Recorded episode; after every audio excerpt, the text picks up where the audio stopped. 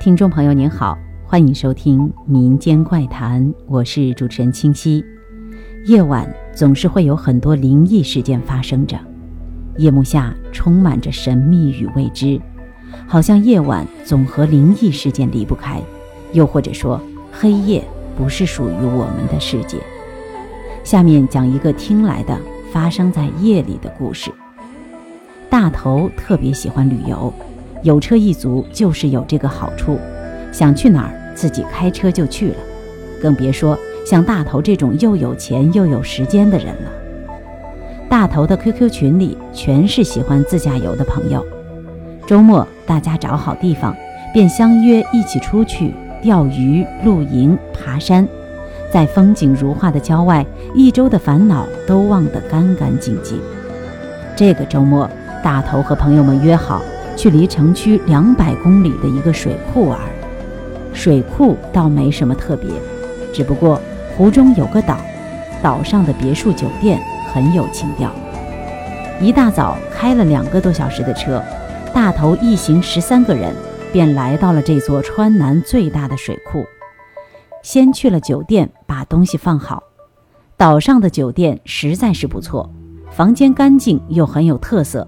喜欢钓鱼的可以钓鱼，女孩子还可以游泳。晚餐吃着自己钓的鱼，别有一番风味。因为人多，整个酒店的三楼便被他们包下了。除了大头，其他十二个朋友两人一间房间。早晨起得早，晚上又跟朋友们打麻将。虽然十二点在平时来说不算晚，可是今天大头却特别的累，于是便先回房休息了。房间非常宽敞，一张大大的双人床摆在房间中间，整个房间仍然非常的空旷。洗了澡，大头便睡下了。迷迷糊糊的，便看见一个男人开门，朝着他睡的床走了过来，走到面前便站着不动了。大头一惊，一下子醒了过来，门没有开，原来是在做梦。大头没有放在心上，闭上眼睛继续睡了。感觉刚睡着，又看到门开了，还是那个男人，走到了他的面前。大头又醒了，门还是关着的，屋里也并没有其他的人。大头心里有些害怕，连着做两个一模一样的梦，的确有些奇怪。于是大头起来，打开了房间的灯，看着明亮的屋子，心里稍微安稳了些。实在是太困了，大头便继续睡觉。谁知道刚睡着，又看到房间的门打开了，还是那个男人，直直地走到大头的床边，就这样盯着他看。大头惊醒过来，发现还是在做梦，心里便真的有些嘀咕了。其实大头平时是不太相信这些的，只不过连着三次都做同一个梦，再不信的人心里还是有些害怕的，于是干脆不睡了。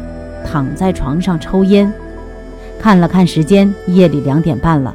门外传来了其他人的声音，看来他们才刚刚打完麻将。没过一会儿，大头便听到有人敲门的声音。大头以为是哪个朋友找他，于是穿上鞋便去开门。谁知道门一开，门外一个人也没有。正在这时候，住在他对面的小帅也把门打开了，看到大头便问。大头哥，你找我有事儿吗？大头哥说：“没有啊，是你找我吗？”小帅说：“不是你在敲我的门吗？”大头说：“我没有啊，我也是听到敲门声才出来看看的。”大头和小帅都很郁闷，难道是谁的恶作剧吗？正在两人纳闷的时候，其他几个房间的门也开了，朋友们纷纷的询问是谁在敲门。当大家知道谁也没有敲门的时候，都沉默了，说了说时间，敲门声几乎是同时在七个房间响起的。夜深了，虽然这件事情有些奇怪，但大家还是决定回房睡觉。大头躺在床上，回想起刚才的事情，心里很不踏实，翻来覆去，终于还是睡着了。刚睡着，居然梦到自己的门开了，还是那个男人走了过来。大头不禁有些恼了。想问他究竟是什么人，却发现怎么也开不了口。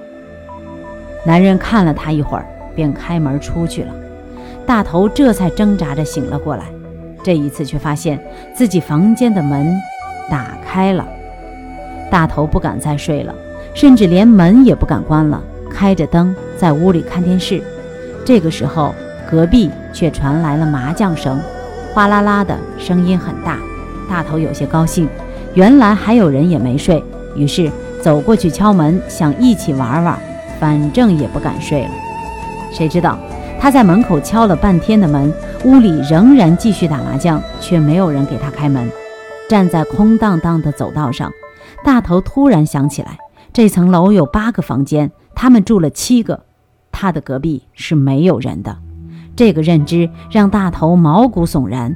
正准备跑回房间，他面前的门却吱的一声开了。大头只觉得自己腿发软，动也动不了。屋里黑黑的一片，透过走道里的灯光，能看到房间里空荡荡的，一个人也没有。但那搓麻将的声音却那么清楚。这时候，大头听到屋里传来了“唉”的一声叹息声。这一下，大头吓得叫了起来，转身就去敲小帅的门。小帅打开门，大头直喘气，一句话也说不出来。